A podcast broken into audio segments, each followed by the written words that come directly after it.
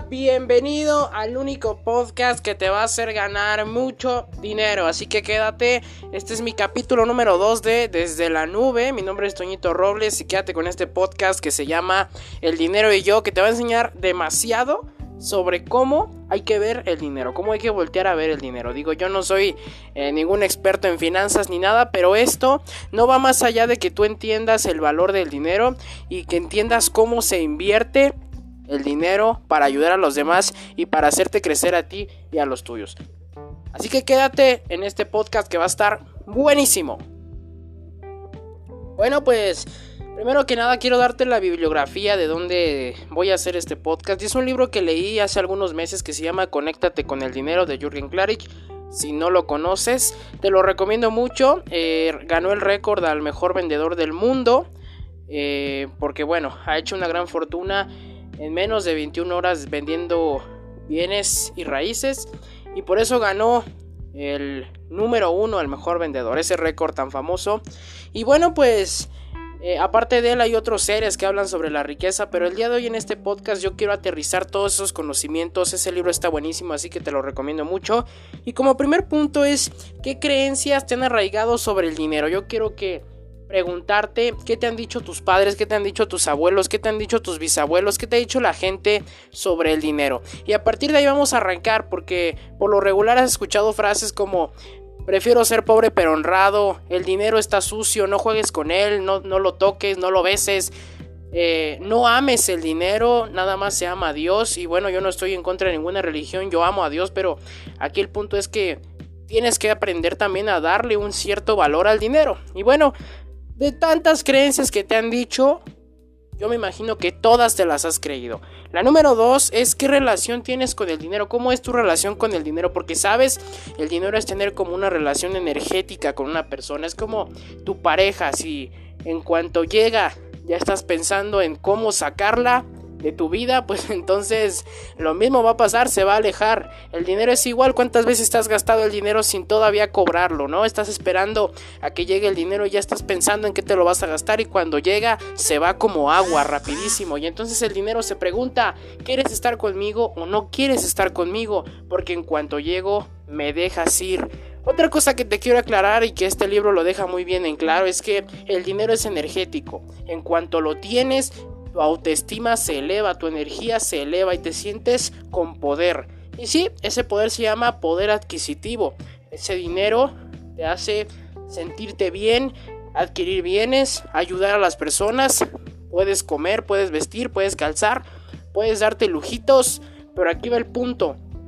El libro que te estoy diciendo tiene dos partidas. La primera es mente pobre y la segunda es mente rica. Y más o menos para meterte en contexto te voy a decir cómo opera cada una de esas mentes. La mente pobre dice, voy a gastar en ropa, voy a gastar en carros, en apariencias, me voy a endeudar en ciertas tienditas para pagar en pagos chiquitos con... Eh, estos pagos que te dan muchos intereses, eh, comprar casas, cosas innecesarias, etcétera. ¿No? Los famosos riquillos que compran el bote, el Porsche. Y digo, son lujos que se pueden dar, sin embargo, es dinero que se está yendo a activos que no le van a dar nada de utilidad.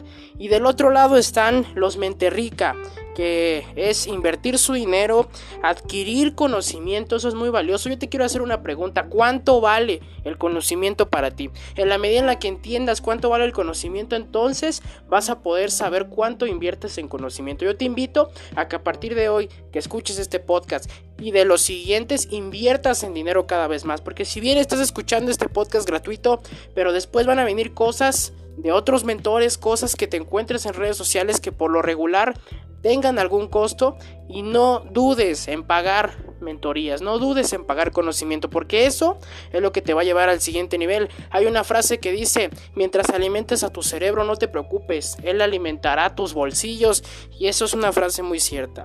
¿Qué otra cosa es un mente rica? Busca hacer más dinero, si le llegan 100 pesos, él trata de hacer 300 pesos y si ahora le llegaron 300, ahora trata de hacer 600. Eso es lo que es un mente rica también.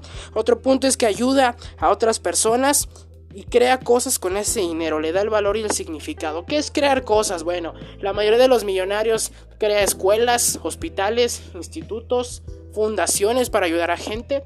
Eso yo entiendo que tienen un valor para ellos también. Sin embargo, al crear fundaciones, al crear escuelas, estás ayudando a mucha gente en la comunidad que muchas veces no tiene ni para pagar ni para comer. Los millonarios, ojo, también pueden tener mente pobre. ¿eh? Eso es algo que me dejó muy asombrado. Los millonarios también pueden ser mente pobre. Así que identifiquen dónde estás más o menos para que puedas darle vuelta a la página. Y tú me preguntarás de dónde viene esta mentalidad de que el dinero es malo, de que el dinero es dolor, es muerte, eh, de que el dinero es sacrificio. Bueno, pues viene desde la época de la conquista. Te voy a platicar que en mi país, que es México, y si tú eres mexicano, pues seguramente lo has de saber, cuando los españoles llegaron a invadir nuestro territorio nacional, a cambio de no matar a las familias, lo que querían era la riqueza. En ese tiempo no había dinero, lo que había era bienes, era oro, era joyas, y entonces lo que pedían a cambio era la riqueza a cambio de salvar a las familias. Entonces desde ahí nuestra gente, nuestra genética empezó a familiarizar el dinero con la muerte, con el sacrificio, con la sangre. Y entonces de repente nuestros abuelos, bisabuelos de aquellas épocas empezaron a ver el dinero con miedo, con culpa y hasta con cierto asco. Porque yo me acuerdo una ocasión que yo quería besar un billete que quería chuparme una moneda cuando era niño y mis padres me decían, no, está sucio. Y desde ahí nace el tema del asco hacia el dinero. ¿Cómo es posible que si quieras besar tu celular y no quieras besar un billete que sabiendo que el celular tiene más millones de bacterias ahí que tu propio billete que ha pasado por ciertas manos? Entonces, pues por ahí viene otro tema del asco hacia el dinero. Y quiero que te preguntes, ¿el dinero te ha hecho daño? o lo que te ha hecho daño es lo que las personas hacen con el dinero. De ahí quiero que hagas una analogía, porque muchos creen que el dinero es quien mata a las personas, que el dinero es quien los hace asesinos. Yo nunca he visto un billete matando a una persona, sinceramente, pero sí he visto a alguien matar por dinero. Entonces ahí viene la parábola. La gente mata por dinero, pero el dinero no. Así que cambia ese enfoque. Ahora otra cosa que quiero arraigar bien es que según las iglesias o según ciertos lugares te dicen que Dios te quiere humilde y eso es verdad. Te quiere muy humilde y eso no tiene nada que ver con no tener dinero, con ser pobre, eso no tiene nada que ver. Pueden ser millonarios y ser humildes, ser sencillos.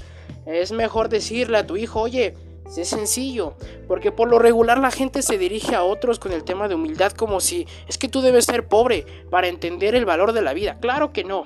Tú lo que tienes que hacer es entender el significado de la palabra humildad con letras mayúsculas para que te quede bien claro que es sencillez y no tiene nada que ver con ser pobre.